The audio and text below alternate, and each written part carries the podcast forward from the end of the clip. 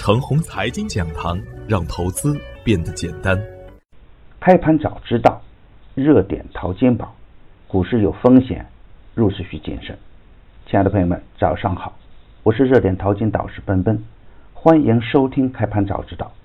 我今天和大家分享的主题是市场的表现相对积极。昨天的早盘，我给出的观点是，周三量能稍有放大。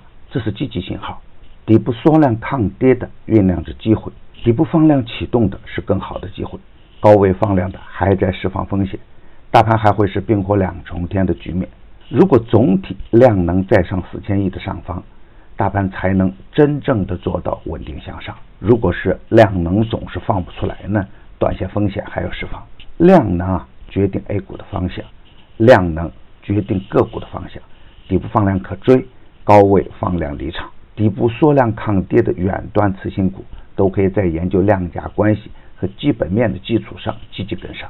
而昨天实盘的表现是，大盘小幅低开在二九二三点，盘中下跌只有开盘的一个小瞬间，然后就是一路上冲，量能稍稍放大，这是积极的一面。而另一方面呢，高位崩盘的股票一点都没有客气，直接砸向跌停板。从市场的情绪指标来看。宝鼎科技十二天打出十一个板，已经打出上升空间，对市场来说呢，会有一定心理层面的积极影响。但高位的个股呢，不宜太贪心。隔夜美股及 A 五零期指连续突然的暴涨，这应该是市场看好中美谈判预期的结果。受此消息面的影响，人民币的汇率也是短线大涨，大概率还是双向波动的现象。从技术指标来看。当大盘在二八八六的关口之前走稳之后，大盘连续走出温和放量的小阳线。如果再结合外盘的表现来看，市场的氛围相对积极，咱们也该积极一点。特别是对于刚刚启动的超跌远端次新股来说，盘面的情绪更好一点。有人看不清哪个板块是热点，强势个股分布较散，这恰恰是超远端次新股造成的。不过，这个板块的分化较快，具体要看个股的表现。个股啊，看似单兵作战难以把握，而总体的方向呢非常明显。今天操作的要点是：今天是周五，市场有可能会出现波动，但是结合当前量价关系以及消息面，大盘向上突破的可能性会更大一点。我在节前就反复的去说过，三季报陆续出炉，业绩向好的个股可以高看一眼。而昨天实盘的表现是，业绩向好的个股出现了爆发状态，而整体的趋势呢向好的方向发展。如果中美的谈判再出好消息，短线就会出现量价齐升的局面。不过，就算要跟踪业绩票，也要清晰的去看个股所处的位置，高位放量要防风险，特别是要防范连续暴涨后的高位回落。而低价的业绩票呢，仍然还是当前的重点。低位的首板票可追，而高位的放量股不敢。只要是市场带量突破，通常都是好局面。创业板在季均线的位置获得了强有力的支撑，中线资金志存高远，特别是底部的强势股和已经还在潜伏状态的远端次新股，只要盘中出现底部放量，强势个股可以积极跟上。而对于潜伏成功的个股来说呢，也要懂得及时的补仓。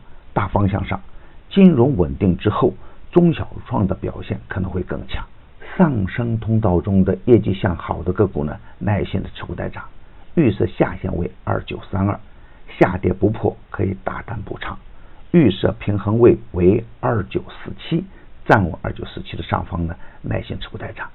预设上限为二九七三，上冲不过。可以持仓观望，如果突然的跳空高开呢，最好做个高抛低吸，高位高开不追，低位高开可抢。热点淘金紧跟热点，以专业专注为本，一直坚持逢低潜伏、长线短打的投资策略。盘中交易实时提醒，精准把握买卖时机，增加精选组合实时交易，组合的买卖点及收益都明了清晰。无论是短线跟踪还是中线潜伏，都有明确的投资逻辑。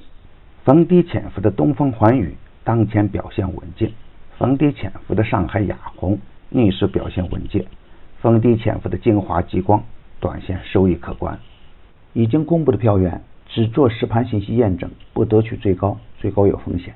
现在呢，我们有新增了一档晚间八点半的视频直播复盘策略节目，你有任何问题都可以在直播中与我互动交流。添加助理微信号幺三二六二二四零幺八三，他将带您进入直播。